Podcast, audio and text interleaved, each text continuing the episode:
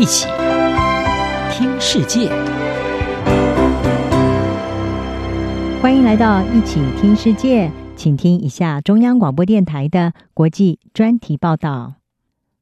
今天的国际专题要为您报道的是大阪直美发网退赛，运动员心理健康问题应该获得更多的关注。日本网球名将大阪直美在日前宣布退出法国网球公开赛，也震撼了世界体坛。他并且坦言深受忧郁症所苦。现年二十三岁，已经拿下四座大满贯赛事冠军，而目前是世界排名第二的大阪直美。他在参加今年法网的赛事之前，先是公开表示他不会接受这次法网的赛后记者会访问。当时他是说，运动员的心理健康不受到重视，而且他认为要求落败的选手回答问题，就像是在落井下石。但是拒绝出席赛后记者会的宣布，也引发法网官方的批评。而大阪直美确实的在首轮的赛事获胜之后，没有出席赛后记者会，官方因此就对大阪直美开罚了一万五千元美金。同时也威胁，如果他继续的缺席，可能会被取消参赛资格。大阪直美随后在五月三十一号就宣布退出这一次的法国网球公开赛，而且在声明当中也透露，他从二零一八年的美国公开赛之后就一直深受忧郁症所苦。过去体育界总是强调运动员的强壮还有正面的形象。而运动员也会特别的回避谈论心理脆弱的一面，担心会影响未来的发展，或者甚至伤害赞助商的利益。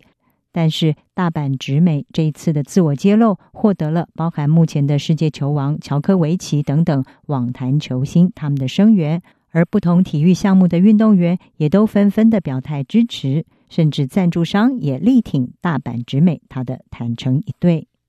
大阪直美主要的赞助商 Nike 就在声明中表示支持，并且认可大阪直美分享自身心理健康经验的勇气。而餐饮品牌 Sweetgreen 也强调，大阪直美的决定提醒了我们所有人，优先考虑个人的健康福祉是多么的重要。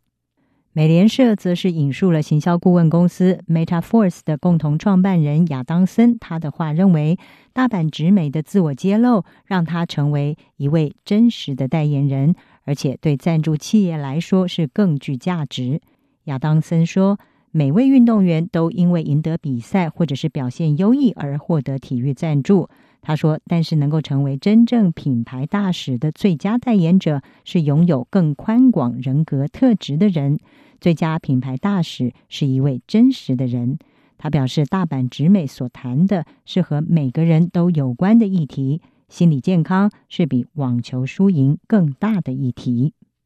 事实上，在大阪直美之前，体坛已经有不少的知名运动员透露出他们自己的心理疾病。他们的揭露也将职业运动不常见到的一面，也就是运动员的心理健康问题。暴露出来，让社会大众知道，也让体育界承认，运动比赛确实会导致部分的体育明星产生心理疾病，而这些都是过去难以碰触的议题。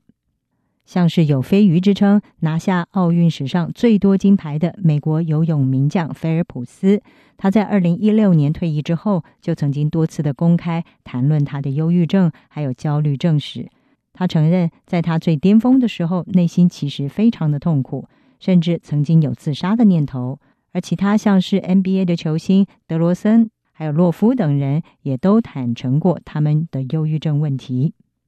纽约时报就引述斯特拉斯克莱德大学卫生史的教授史密斯的话说，在过去十年间，运动员已经更愿意谈论他们的心理健康问题。他认为，体坛的自杀还有霸凌事件，让这一个过去被视为禁忌的议题有了更广泛的讨论。有专家也认为，大阪直美获得广大的声援，所反映的是过去一年多来 COVID-19 疫情所带来的负面影响，已经让心理健康议题获得更多人的重视。根据美国疾病管制及预防中心 （CDC） 以及美国普查局的调查。从二零二零年八月到今年二月，有焦虑症以及抑郁情况的成年人比率，已经从百分之三十六点四增加到了百分之四十一点五。而认为没有获得所需要协助的人们，他的比率也已经从百分之九点二上升到了百分之十一点七。其中绝大多数是出现在十八岁到二十九岁的年轻人身上。美国倡议组织全国精神疾病联盟的首席医疗官达克沃斯他说：“大阪直美自我揭露的决定，对于所有感到孤立的人们是一个正面的发展。”他说：“我们正从把心理健康和心理疾病视为是他们的事，走向当成是我们的事。”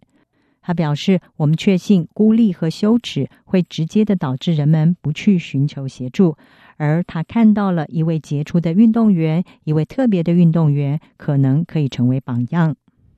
大阪直美的退赛告诉了人们，就算是最顶尖的运动员，也是和一般人一样，需要面对心中的焦虑和痛苦，